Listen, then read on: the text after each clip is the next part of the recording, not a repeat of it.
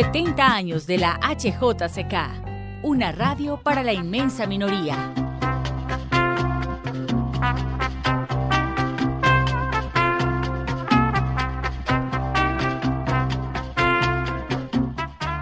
Continuamos este recorrido por la historia cultural de Colombia y el mundo a través de la HJCK, que estamos llevando a ustedes con motivo de los 70 años de fundación de la HJCK.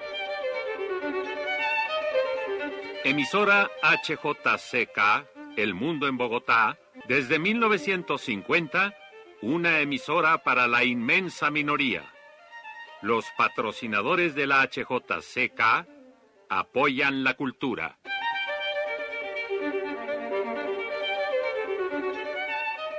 Gonzalo Rueda era un intelectual de tiempo completo.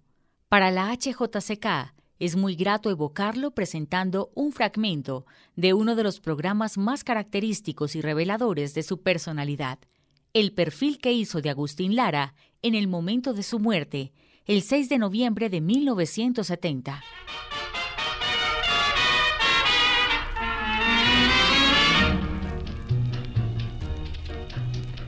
Yo sé que es imposible que me quieras, que tu amor para mí fue pasajero y que cambian tus besos por dinero. Desde que nací, mi padre descubrió que yo era muy feo, y válgame decir que no exageraba. Nací feo y lo seguí siendo toda mi vida. Yo creo que Dios me vio tan feo que dijo, a este le vamos a dar un poco de inspiración, porque si no, le va a ir muy mal en la vida al pobre. Esa inspiración que Dios le dio a Agustín Lara tuvo su feliz expresión inicial hace 44 años, cuando compuso su primera canción. Se llamó imposible. Y la estamos escuchando. de incitan mi rencor para olvidarte. Te quiero mucho más en vez de odiarte. Y tu castigo se lo dejo a Dios.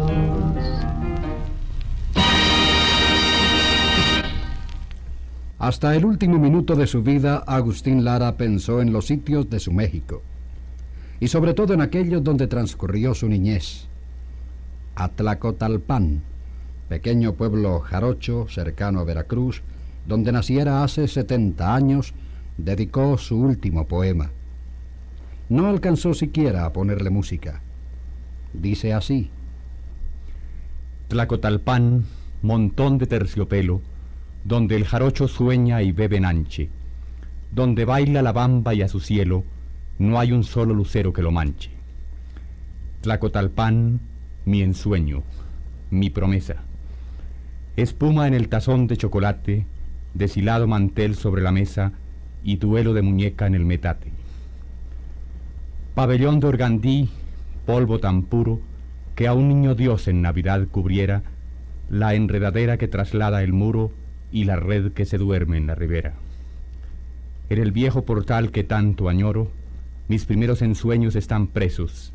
Ahí deben quedar, porque te adoro, Tlacotalpan, mi amor, nido de besos.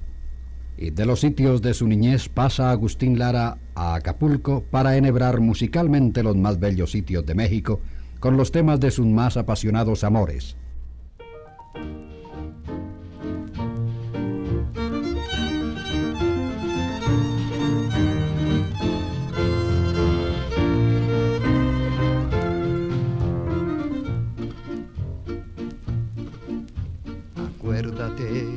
Acapulco, de aquellas noches, María bonita, María del alma. Acuérdate que en la playa con tus manitas las estrellitas las enjuagabas cuerpo del mar juguete, nave al garete, venían las olas, lo columpiaba. Mientras yo te miraba, lo digo con sentimiento, mi pensamiento me traicionaba.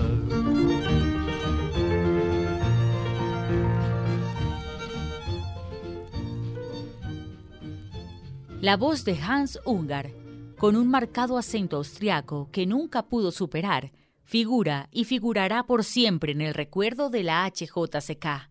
Amigo incomparable, crítico ejemplar. Ungar se vinculó a Colombia en forma decisiva y su labor, tanto en la Librería Central como en la Galería El Callejón, hacen parte por siempre del patrimonio cultural de los bogotanos. La HJCK lo entrevistó en 1972 con motivo de los 40 años de fundación de la Librería Central. La Librería Central, que originalmente era únicamente una librería para libros en inglés, después se vino agrandando. Como primer paso, abrimos un local en, la antigua, antigua casa del tiempo, detrás del tiempo, y allá también se fundó la Galería de Arte del Callejón con Casimiro Eiger. Después, tanto la librería como la Galería de Arte del Callejón se pasaron a una encantadora antigua casa, una casa colonial, casi se puede decir, en el costado oriental del Parque de Santander, donde se encuentra hoy la edificación del Banco Central Hipotecario. Y después de, ese sitio nos pasamos al local donde estamos ahora, en el, edificio de la Nacional de Seguros, y la librería que tiene 40 años de existencia y yo soy el dueño eh, desde hace más o menos 35 años de esa librería. Eh, Hans, por esa librería han desfilado todos los intelectuales de nuestro país, los artistas también, siguiendo las exposiciones que ustedes han venido organizando año tras año en el callejón. Pero cuénteme usted anécdotas. Bueno, eh, una de las anécdotas que eh, tiene el verdadero sentido de una anécdota es eh, la siguiente. Esa anécdota ilustra el afán de ilustración de los, del público lector colombiano y únicamente gracias a ese afán que tiene el público de leer podemos eh, mostrar con orgullo esa librería tan grande que muchas personas han dicho que es una de las mejores librerías y una de las más grandes del continente. Yo me acuerdo hace unos años un profesor universitario me encargó unos 40 ejemplares de un texto de sánscrito y pedimos el libro del exterior con los naturales de Mora. Cuando llegaron los libros, entonces yo llamé al profesor, pero el profesor ya se había ido del país. Entonces yo quedé encaramado con unos 40 ejemplares de un libro de sánscrito. Pero quien describe mi sorpresa, que después de tres o cuatro meses, al repasar existencias, yo me di cuenta que el público lector, uno por uno, habían comprado todos los 40 ejemplares de un idioma tan eh, complicado. En septiembre de 1979, Gloria Valencia de Castaño y Manuel Mejía Vallejo entrevistan a Juan Rulfo durante el encuentro de escritores en Cali para el programa Correo Cultural. Que sepamos nosotros, esta grabación con la voz de Juan Rulfo es la única que existe en Colombia del gran escritor mexicano. La presentamos a nuestros oyentes como una verdadera primicia. Juan Rulfo, el otro día, hablando con alguien a quien usted conoce bien, repetíamos una frase clásica que todo hombre viene del territorio de su infancia. ¿Cómo es ese territorio de su infancia? ¿Cómo era ese territorio de su infancia? Bueno, es, la nostalgia propiamente de la infancia, no es el territorio, ¿no? Es el aire, el sol, la atmósfera que uno vivió durante la infancia, durante la niñez, ¿no? Pero este, el territorio es es en, realidad un, pues muy complejo, ¿no?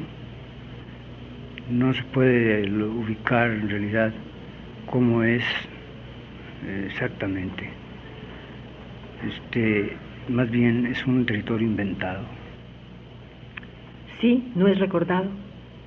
Es recordado por, por ciertas, eh, por ciertas experiencias, pero no por la ubicación.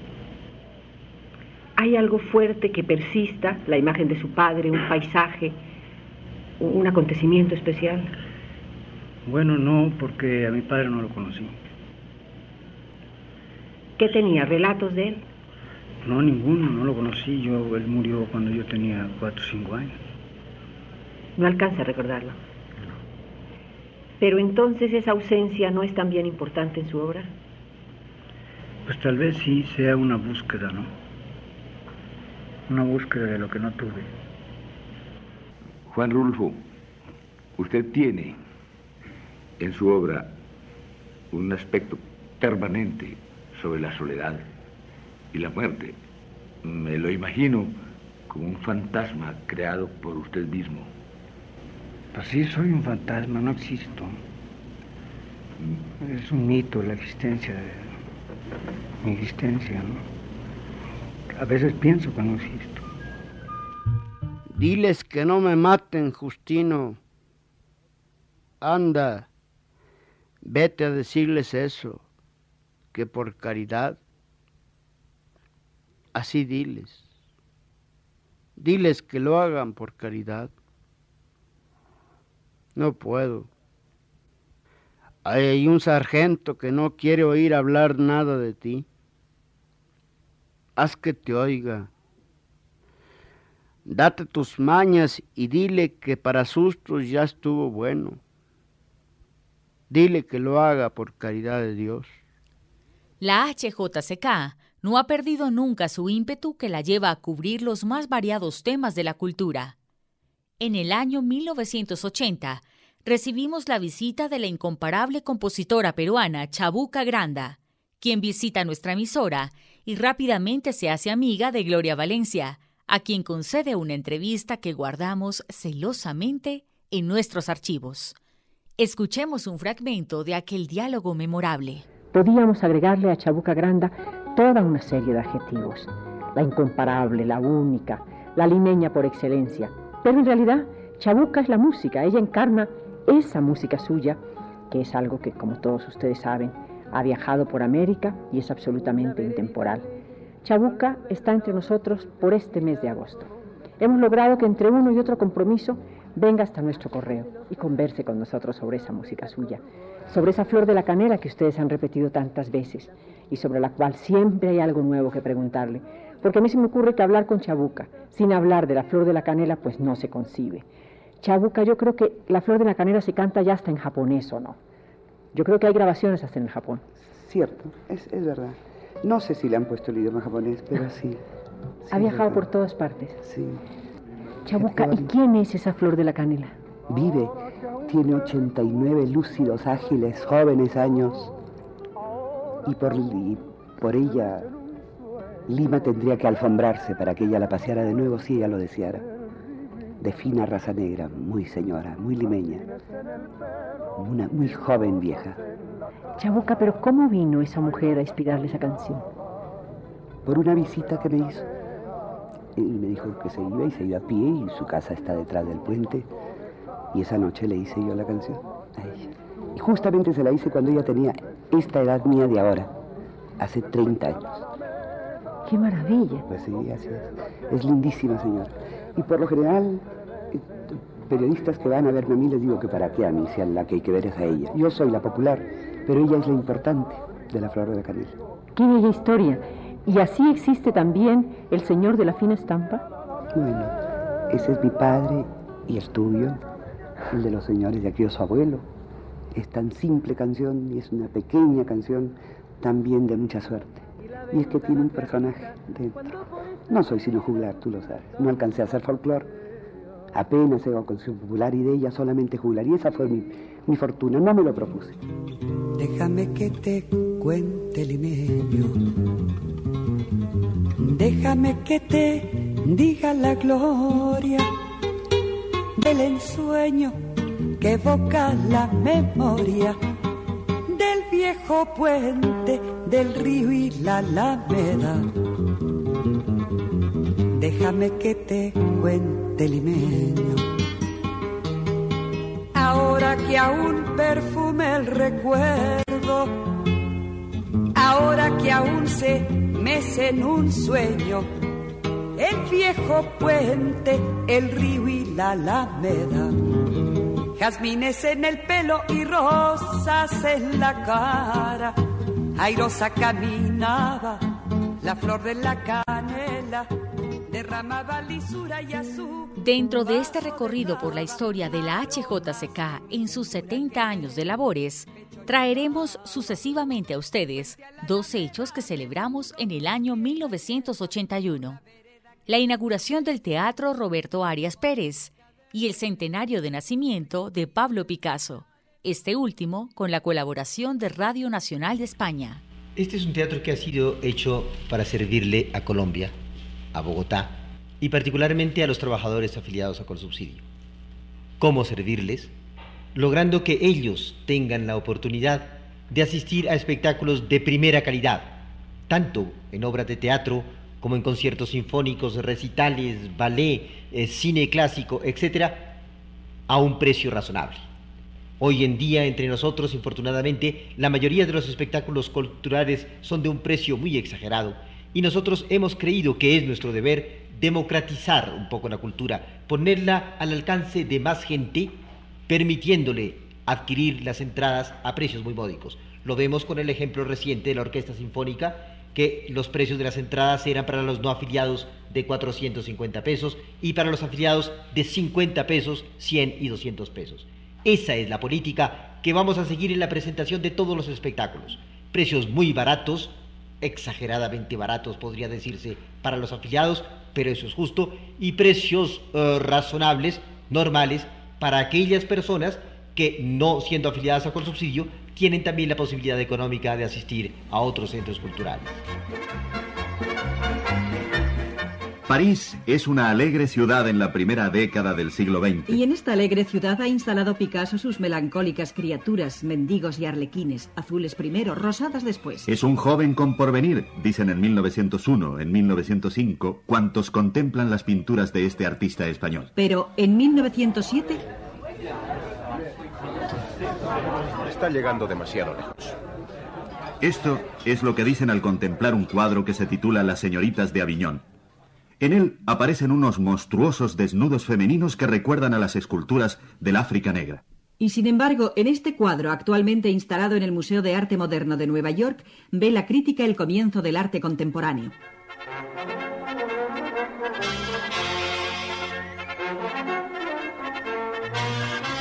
...1909... Horta de Ebro... ...un pueblecito de Cataluña... ...al que ha llegado Picasso acompañado de la primera mujer que dejará huella en su vida la bellísima Fernanda Olivier. En Horta de Ebro ocurre algo trascendental para la historia del arte. Nace el cubismo. Es la primera gran aportación de Picasso al arte de nuestro tiempo.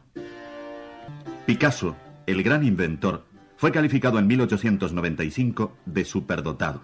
En 1896 de genio. En 1907 empieza a decirse que está yendo demasiado lejos. Y en 1909... Está loco. Es lo que opina el público de estos extravagantes cuadros en los que las personas y las cosas aparecen convertidos en planos triangulares o rectangulares, transformadas en algo semejante a piedras preciosas talladas en muchas facetas.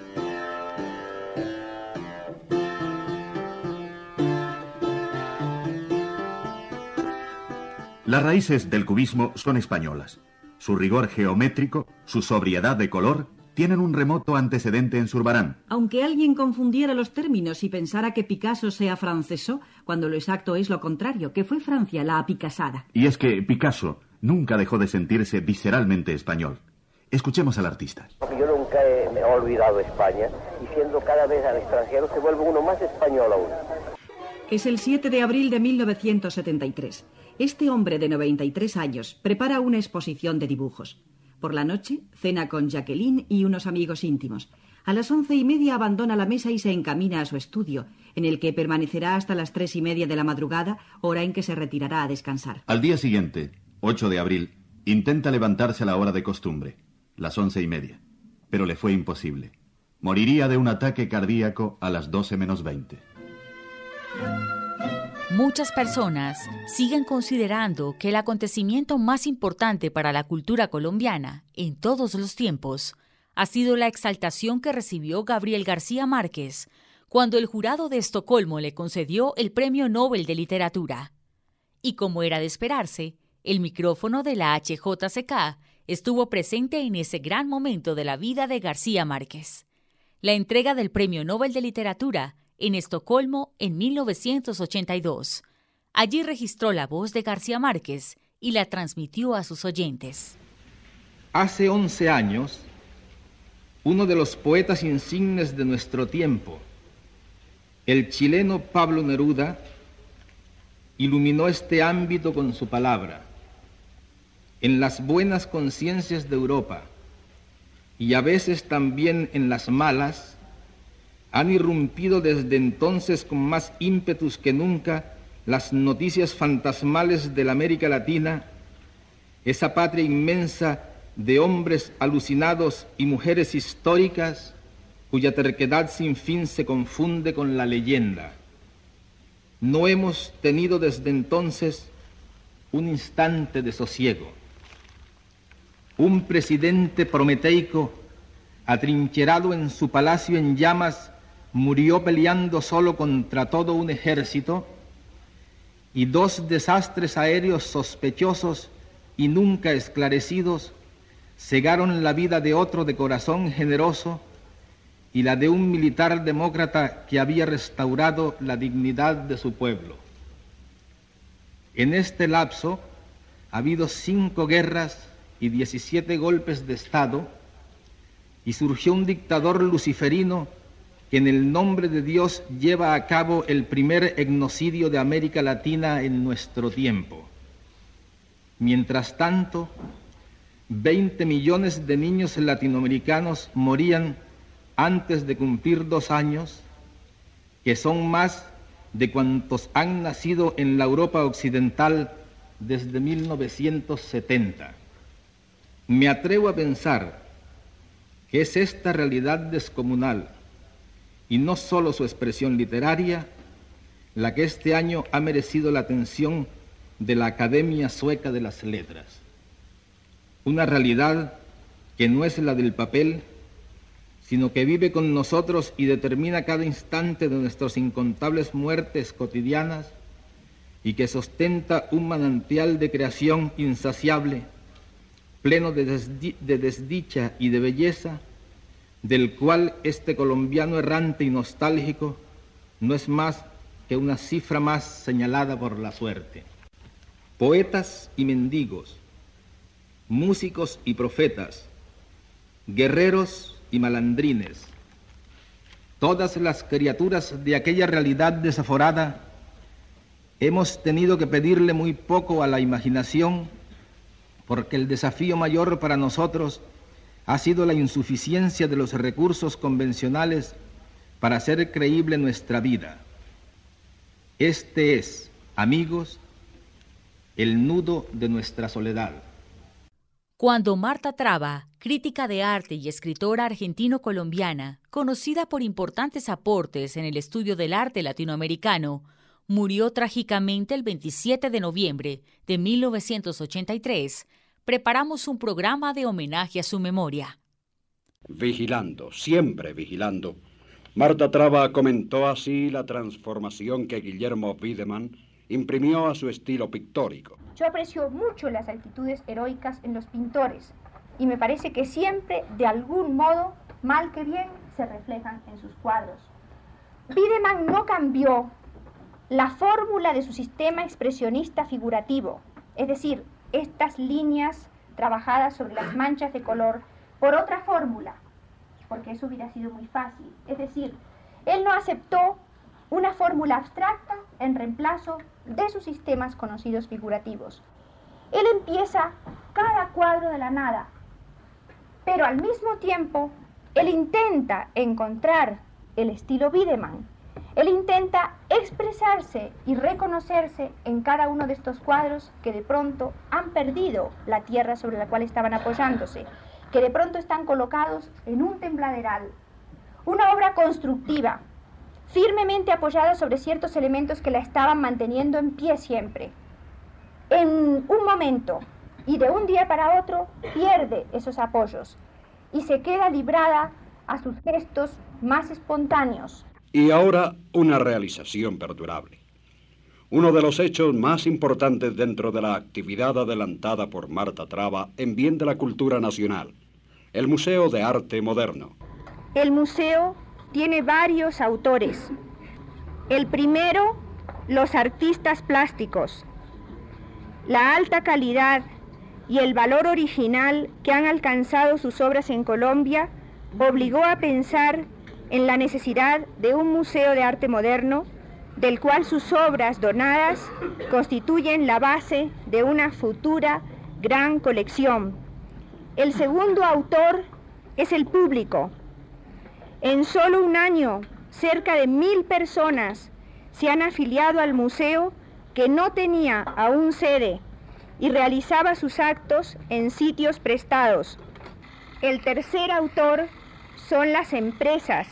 Su apoyo económico nos permitirá desarrollar nuestros planes y servir eficazmente a la comunidad. El cuarto autor, casi diría material, es la junta directiva y los colaboradores que con verdadero fervor han contribuido a realizar los planes y proyectos.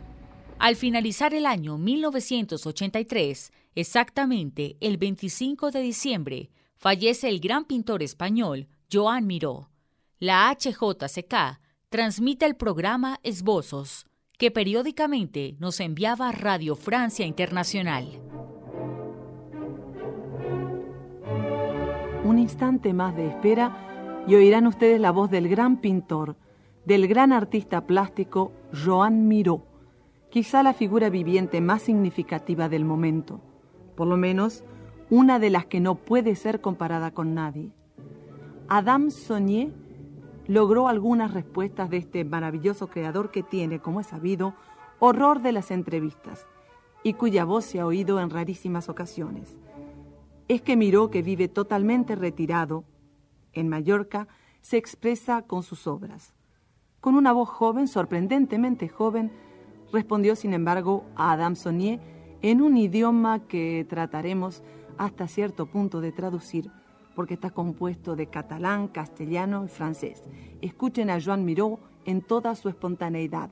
Jo vaig arribar a París el 1918, que amb tots els amics catalans, tots els amics de Barcelona, volien tots anar a París. I vaig a marxar amb, amb, amb, amb tots aquests amics meus, amb en Ricard entre ells. En aquest moment vaig anar, iba, iba al Louvre, y luego por las tardes iba a la Gran Chomera a dibujar, ¿eh? y frecuentaba los, los, los, talleres y las galerías de, y las galerías de arte. Llegué a París, dice Miró, en 1918, como casi todos mis amigos de Barcelona. Al principio de su frase dice esto, luego continúa en español, como vieron. Cuando llegué a París estaba en la rue Notre Dame de Victoire, cerca de la... molt a prop de la Bolsa, era en aquest, en aquest, en un hotel que es deia Hotel de Rouen, i en aquest hotel hi anaven tots els intel·lectuals catalans, en Guimarà, en, en Rossinyol, tots, tots els catalans anaven en aquest hotel. El, el, la senyora estava casada amb un català, eh? Y no, nos hacía un precio muy especial, eh? casi, casi, no, no pagàvem nada, eh? un precio especial, i això ens permetia de viure. I aquesta senyora, molt amable, ens invitava a dinar i a sopar. Això era un problema perquè eh, per mi era molt difícil menjar i sopar. Eh? Llegamos al año 1984 en este recuento de algunos de los eventos que ha registrado la emisora HJCK en sus 70 años de labores. El 12 de febrero fallece en París el gran Julio Cortázar. Presentamos con tal motivo el inolvidable programa que nos envió Ricardo Vada desde su sede de la Dolce Vele. Éramos amigos. Nuestra amistad se nutría de cartas. Cartas mías que iban de Colonia a su apartado postal de París. Cartas suyas que me llegaban de Nueva Delhi, de Mendoza, de Nairobi, de Mallorca y algunas veces incluso del propio París de todos los lugares donde le arrastraba su destino trashumante de corrector de la UNESCO. Convinimos en que yo le organizase un pequeño viaje a Berlín, que era una de las pocas grandes ciudades europeas que le quedaban por conocer. Iba a venir en mayo o en octubre. Ya no vendrá. Ya no sonará más su voz en el contestador automático de llamadas al telefonearle a París. Julio Cortázar n'est pas là pour l'instant. Veuillez laisser votre message après avoir entendu le signal sonore. Merci. Pero el mensaje te lo paso igual, Julio, que te quedaste anclado en París. El mensaje es el de siempre. Los cronopios no mueren. Vos, Julio, saltaste tan solo una casilla en la rayuela de tu vida. La única vez que sepa yo que desertaste. Del infierno tan temido, te marchaste a la gloria para siempre. Yo escribí Rayuela porque me divertía enormemente escribir Rayuela, porque me gustaba, porque me gustaba buscarme a mí mismo y tenía una especie de angustia y de ansiedad en esa búsqueda de la identidad que se refleja en el personaje de Oliveira, que a su vez me refleja a mí en una medida bastante considerable, pero jamás se me ocurrió que mi novela pudiera entrar en, competencia con la vida o con la realidad, en absoluto. Eh, la novela, una vez que estuvo terminada, cuando yo empecé a, a recoger las, los ecos y las opiniones de los lectores, descubrí con alguna sorpresa que en realidad era una novela muy ambiciosa. Es decir, es una novela que contenía un, una serie de proyecciones y de tentativas que iban bastante lejos. Eso podía yo advertirlo por la reacción de los lectores y los comentarios críticos. Pero jamás estuvo en mí mientras la escribía. En 1985, la HJCK recibió un regalo de incomparable importancia el maestro Blas Emilio Ateortúa quiso celebrar nuestro trigésimo quinto aniversario con una obra de homenaje que hace parte de nuestros archivos y constituye un honor perdurable que nunca acabaremos de agradecerle. Vamos a recordar el momento en que nos hizo llegar la obra que él tituló Divertimento a siete para cuerdas, opus 138, y a la cual se refirió en los siguientes términos. Este divertimento significa algo como para recrearse oyéndolo. Quise hacer una pieza que tuviera ese sentido de diversión, para la cual quise utilizar esquemas formales que eh, mm, están fundamentados en las formas tradicionales. El primer movimiento lo llamo preámbulo a la marcha, es decir, una pieza eh, de carácter marcial, casi pomposo, podríamos decir casi de buen humor, una pieza pomposa, pero que al mismo tiempo dice cierto aspecto ceremonioso, porque quería darle pues el sentido de, eh, la idea. Es una obra para una celebración, pero una obra que al mismo tiempo que eh, reviste pues una cierta idea ceremoniosa para el acontecimiento muy importante, de música por música, o sea, es una obra netamente clásica o neoclásica, pues, para ser más claros, porque hago preámbulo a la marcha, o sea que no tiene, digamos, no utilizo acá una idea extramusical, por ejemplo, un preludio a la noche, un preludio al amanecer, a un personaje, sino música por música. Vamos a escuchar entonces este primer tiempo de mi divertimento a siete para cuerdas, opus 138, para la HJCK 35 años. Esta es la versión de estreno, o sea, la única versión que hasta ahora hemos hecho.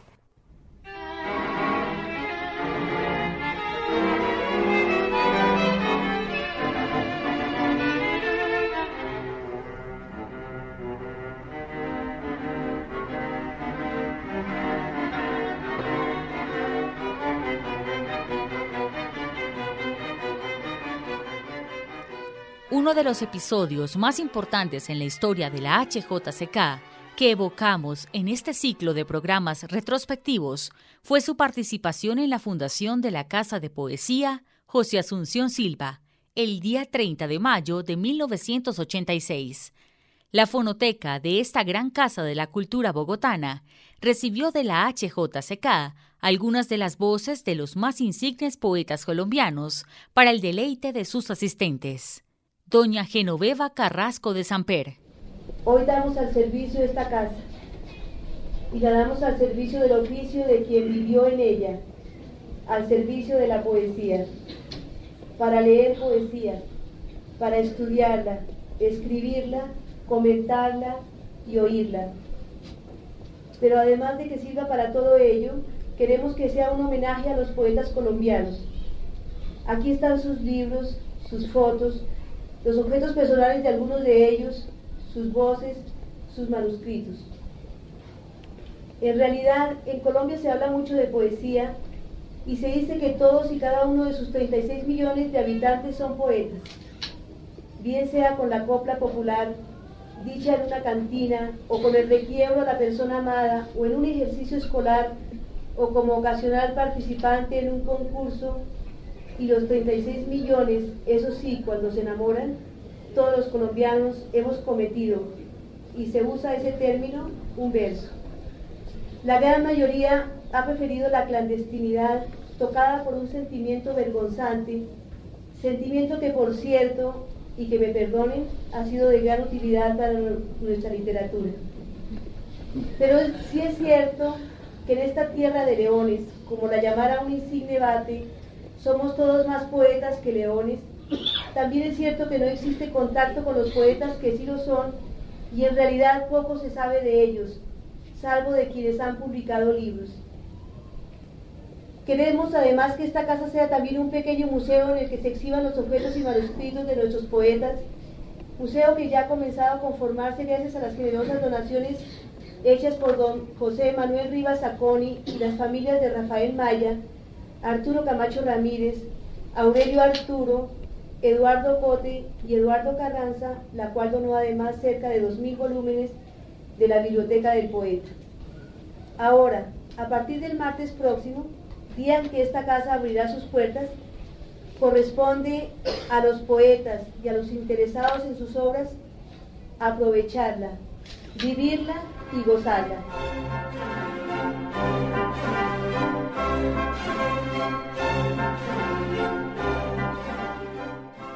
La radiodifusora HJCK El Mundo en Bogotá se asocia en este año de 1991 a la conmemoración de los 200 años de la muerte de Wolfgang Amadeus Mozart y ha tenido el acierto de organizar una serie de programas que se inician con este de hoy, presentando diversos aspectos de la vida y de la obra de Mozart, de la obra a través de las producciones fonográficas y de la vida y de la obra misma por medio de presentaciones verbales que harán personas conocedoras de la vida y de la obra del gran compositor. No digamos el grande porque no es el nombre que le corresponde a Mozart, ya que ha sido calificado como hacían los italianos con sus grandes genios como el divino.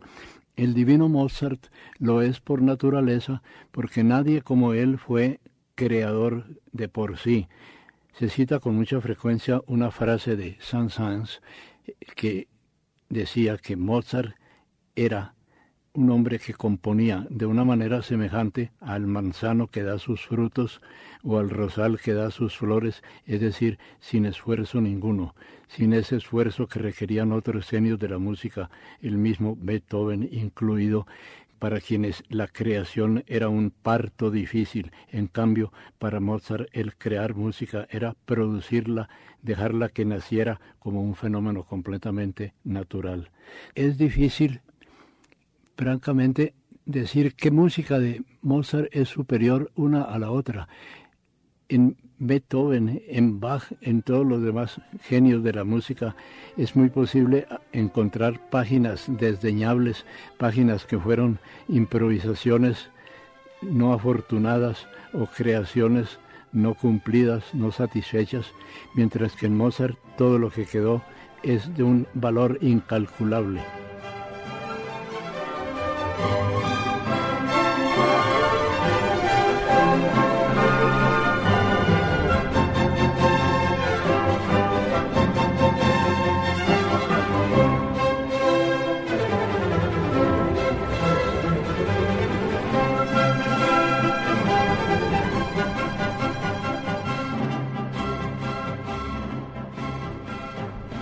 Era la voz del maestro Otto de Grave cuando el 20 de enero de 1991 dio inicio al ciclo El año Mozart en la HJCK, en conmemoración del bicentenario de fallecimiento del compositor austriaco. Estamos escuchando Los 70 de la HJCK, un recorrido por la historia cultural de Colombia y el mundo, a través de HJCK Radio. En 1992, nuestro colaborador, Hernando Caro Mendoza, cuya ausencia definitiva no cesamos de lamentar, inició su excelente ciclo de programas, Rossini 200 años, por el cual le fue concedido el Premio de Periodismo Simón Bolívar al mejor aporte cultural en radio. Escuchemos su voz. Este año se cumplen 200 años del nacimiento de Rossini. Y Rossini hasta hace unos 30 años era considerado un músico de muy segunda o tercera categoría, del cual solo se recordaban unas oberturas que tocaban en general las sinfónicas e incluso nuestras bandas de pueblo, y de una obra inmortal que nunca ha pasado de moda, que es El Barbero de Sevilla. Pero desde hace unos 30 años, Rossini en todo el mundo ha tenido una verdadera resurrección. Los grandes cantantes, las grandes cantantes, a partir de María Calas, por ejemplo, han eh, vuelto a cantar las grandes óperas bufas y serias de Rossini, y en todos los teatros de ópera del mundo se montan hoy día por lo menos 15 o 20 de sus óperas, de sus partituras. Más bien entre nosotros, aquí en Colombia, estamos siempre un poco más atrasados. Es poco, solo hay unos cuantos aficionados que conocen más del barbero de las oberturas. Entonces, la idea de este año, con eh, el gran aficionado que nos patrocina, que es el doctor Ricardo Cajiao, y con Álvaro Castaño, tuvimos la idea de resucitar nosotros en Colombia, en la HJCK, con el patrocinio del Hotel Cosmos, la vida y la obra de Rossini en esta conmemoración, como se está haciendo en todo el mundo. Sin Rossini no se entendería de ninguna manera el cambio que se opera en las costumbres operáticas, y no solo italianas, sino francesas e incluso alemanas. Si no está todo el aspecto de la ópera, primero bufa y luego seria, de Rossini. Rossini influye en Donizetti, en Bellini, en Verdi, indudablemente, e incluso en los grandes compositores no italianos. Pongamos por caso en Meyerbeer, en París, en eh, Gounod, en el mismo Berlioz, que lo detestaba. Y desde luego influye en los alemanes, a pesar de los ataques y la hostilidad de Wagner contra Rossini, es posible que el arte operático del siglo XIX, incluso Wagner, no fueran lo que fueron sin la figura increíble de Rossini.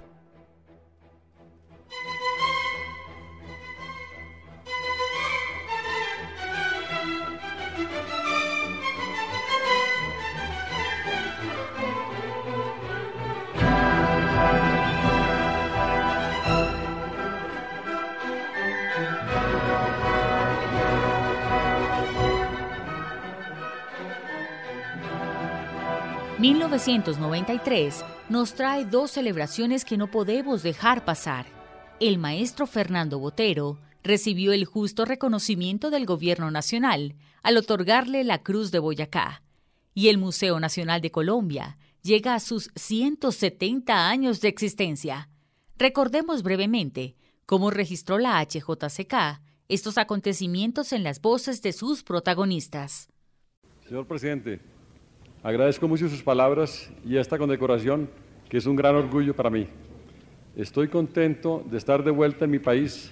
Como ustedes saben, Colombia es la inspiración de mi trabajo y para mí no solo representa un motivo de placer, sino una necesidad. Gracias a esta visita regresaré a mi estudio lleno de imágenes y con más ganas que nunca para seguir trabajando. Esta noche inauguramos la exposición La Corrida, la cual reúne más de 10 años de trabajo. Me alegra pensar que con esta exposición la cual ha sido presentada en varias de las capitales más importantes, he contribuido a proyectar una imagen pacífica de Colombia. Es importante que el resto del mundo sepa que nuestra patria no es solo de violencia, sino que es ante todo un país de progreso que produce cultura, un país valiente y creativo lleno de vitalidad. Nuevamente, presidente, muchas gracias por su amabilidad y a todos ustedes por su compañía.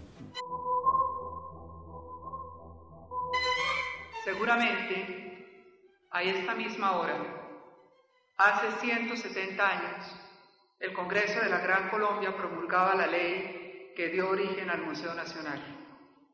Desde este momento y hasta el próximo 4 de julio de 1994, fecha en la cual se cumplirán los mismos años de la formal inauguración del primer museo que existió en Colombia, estaremos en una permanente celebración. Los objetos que iniciaron el patrimonio del museo fueron los recolectados durante la expedición botánica. En los primeros años funcionó en la sede del Observatorio Astronómico y en unos locales ubicados en un lugar donde está hoy el Palacio Echeverri. Su colección se incrementó con las donaciones de los gobiernos amigos, de familiares de próceres y con objeto que a manera de botín de batalla se habían rescatado de las manos chapetones. A los pocos años de fundado, se convirtió en el recinto que conservaba y exhibía los testimonios más representativos de la nación. Uno de los hechos más destacados del año 1996 fue el centenario de la muerte de José Asunción Silva, quien puso fin a su vida a los 30 años, dándose un tiro en el corazón. Fernando Charri Lara, atento siempre a subrayar con su autorizada palabra todos los desarrollos de nuestra poesía, presentó una conferencia de alto valor crítico sobre el gran poeta bogotano. Entre los poemas en que Silva refleja la vida de Bogotá, se ha mencionado especialmente Día de Difuntos, encontrándose en él la identidad entre el ambiente físico de la ciudad antigua, fría y en continua llovizna en ese 2 de noviembre y la cadencia de las estrofas. El alma introspectiva del poeta rima con la soledad humedecida y trémula del paisaje urbano. La voz quejumbrosa de los campanarios se escucha sin cesar. Ahora mismo, en los barrios del viejo centro, en la Candelaria y desde las cruces a San Diego, el aire lluvioso y entristecido de sus calles es el mismo que debió contemplar el poeta, envolviéndole en meditaciones e insinuando de una vez el ritmo del verso que mejor se acordara a su pronta expresión. Es el mismo aire, aun cuando hoy se levanten grandes y orgullosos edificios. Dice Silva. La luz vaga, opaco el día. La llovizna cae y moja con sus hilos penetrantes la ciudad desierta y fría. Por el aire tenebroso, ignorada mano arroja un oscuro velo opaco de letal melancolía. Y no hay nadie que en lo íntimo no se aquiete y se recoja al mirar las nieblas grises de la atmósfera sombría y al oír en las alturas melancólicas y oscuras los acentos dejativos y tristísimos e inciertos con que suenan las campanas, las campanas plañideras que les hablan a los vivos de los muertos. El 16 de noviembre de 1998 se celebraron los 50 años de labores de la Universidad de los Andes. La HJCK acudió a esta celebración y recogió las palabras de Mario Lacerna, uno de sus fundadores. Al cumplirse estos 50 años de la Universidad de los Andes, no es del caso repetir o justificar el modelo social, geopolítico, cultural que ella representa. Su mera existencia da testimonio tanto de la gratitud y apoyo con que se le mira, como del acierto cultural y humano que se le atribuye. Gracias al esfuerzo de muchas personas e instituciones, tanto nacionales como extranjeras, ha alcanzado los Andes su mayoría de edad y renovamos a sus benefactores de todo orden. Tanto el mundo colombiano como el internacional han cambiado en una forma difícil de prever y dispendiosa de analizar en estos primeros 50 años. Constituye un elemental deber frente a la institución y al país replantear la acción de la universidad dentro de las nuevas realidades.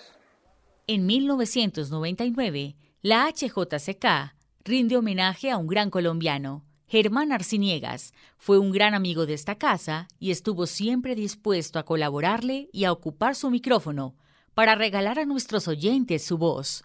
Escuchémoslo pocos meses antes de su muerte. Yo nací en 1900, el año 2000 cumplo 100 años y estamos ya pues en eso. Pues yo ya me considero centenario, pues no.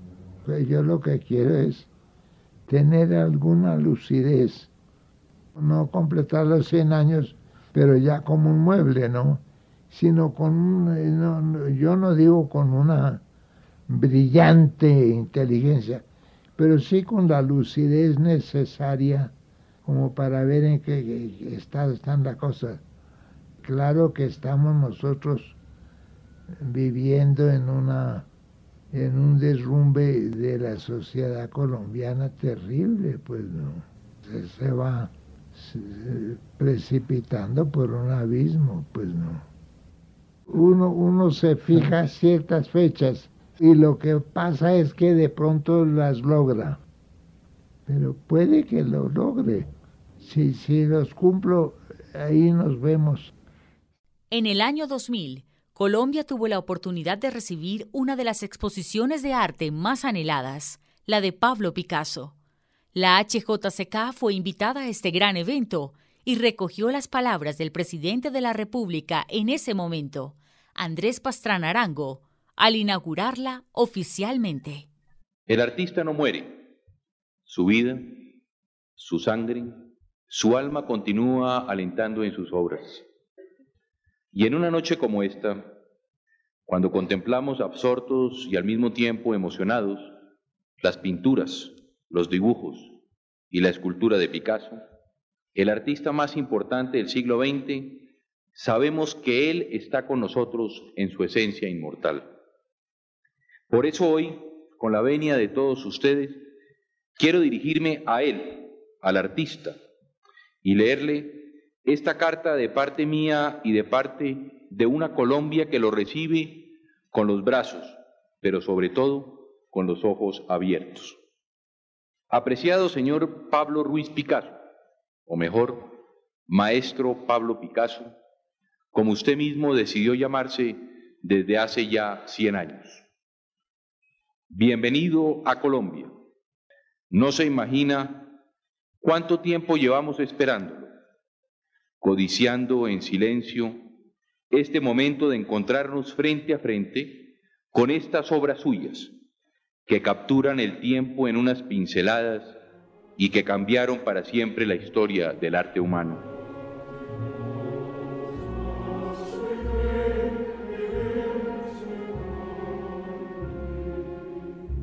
Verdi 100 años.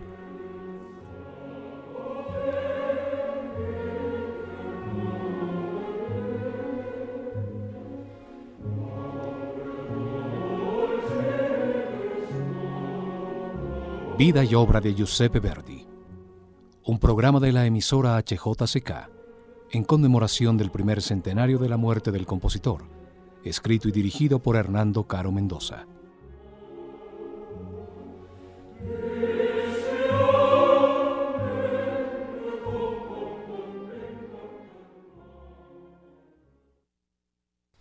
el 27 de enero de 1901, a las 3 menos 10 minutos de la mañana, murió en su habitación del Gran Hotel de Milán Giuseppe Verdi.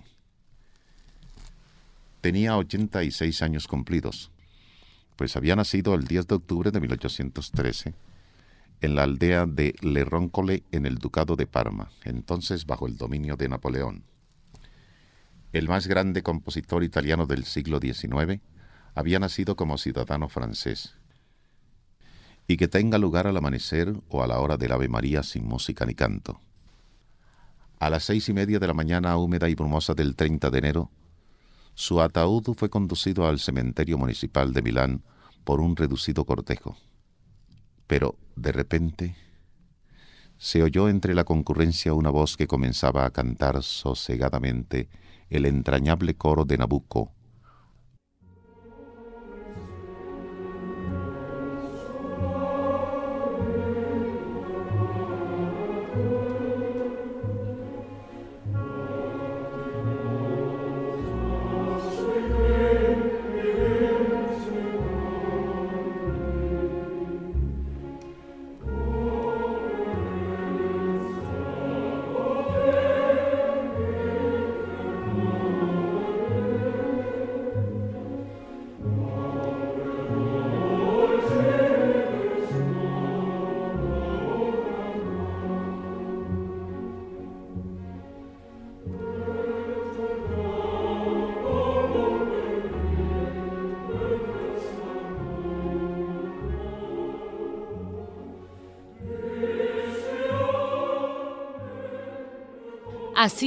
el maestro Hernando Caro Mendoza al ciclo de programas Verdi 100 años, que presentó la HJCK en el año 2001, con la vida y obra del insigne músico italiano, en conmemoración del centenario de su fallecimiento.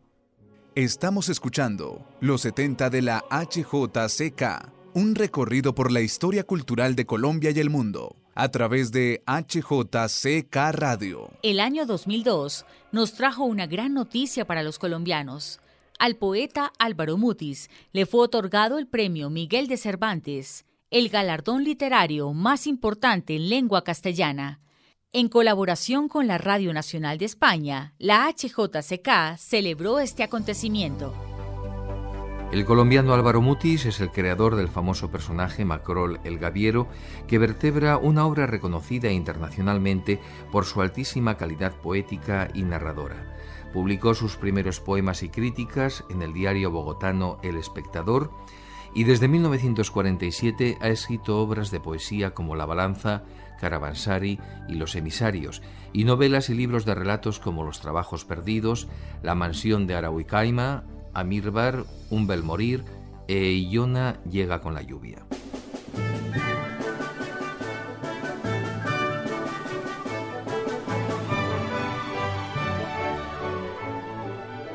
En la ciudad de Alcalá de Henares, cercana a Madrid, cuna del escritor Miguel de Cervantes, y en el Paraninfo de la primitiva Universidad Complutense, Álvaro Mutis ha recibido de manos del rey de España el más prestigioso galardón de las letras hispanas, el Premio Cervantes. Juan Carlos I, en un acto solemne, destacó de Álvaro Mutis el ser un ejemplo de valentía y libertad y una persona siempre dispuesta a romper una lanza por la dignidad y la libertad de los hombres. Dirigirse a la historia es interrogarla sobre las verdades permanentes del hombre, sobre sus avances morales y sobre sus fracasos. Mutis es un humanista convencido y siempre está dispuesto, como el más esforzado de los caballeros, a romper una lanza por la dignidad y la libertad de los hombres, conquistas siempre frágiles que es preciso defender frente a la sinrazón, la violencia y la ausencia de valores. Su obra está hecha de la misma materia que las de esos clásicos a los que él tanto debe y tanto admira.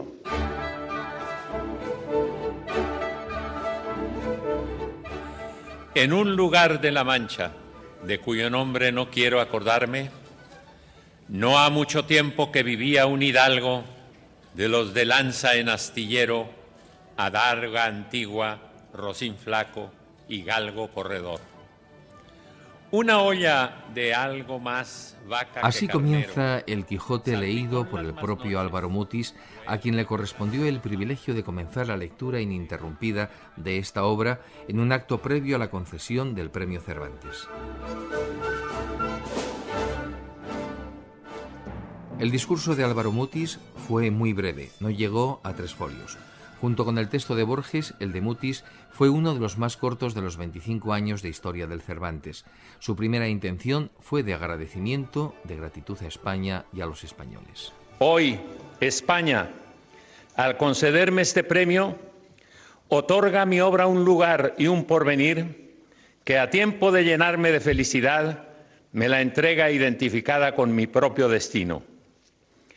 Que sea España quien lo haya hecho, es algo que viene a confirmar la relación esencial que he tenido toda la vida con la patria de mis antepasados gaditanos, siempre presentes en la diaria rutina de la vida.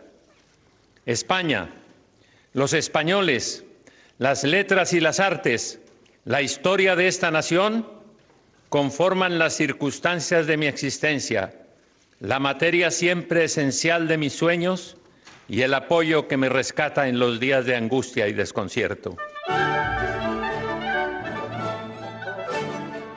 El escritor colombiano afincado en México ensalzó la figura y obra de Cervantes. Álvaro Muti señaló que era difícil de encontrar en la historia de las letras un destino más adverso, más sembrado de injusticias, olvidos y altibajos. Son varias las vidas de Cervantes que he leído, siempre con el mismo acongojado sentimiento de compasión y asombro. Cuando vuelvo a recorrer las páginas del Quijote, de las novelas ejemplares, por las que confieso tener una predilección muy particular, de los entremeses, que disfruto con gozo siempre intacto, y del Persiles y Segismunda, que sigue inquietándome como el primer día, me intriga, y así será hasta el fin de mis días, que este hombre que he llegado a querer con afecto, que me atrevo a llamar familiar, haya logrado una obra en donde el genio está presente en cada línea para mostrar con lúcida evidencia nuestro precario paso sobre la tierra.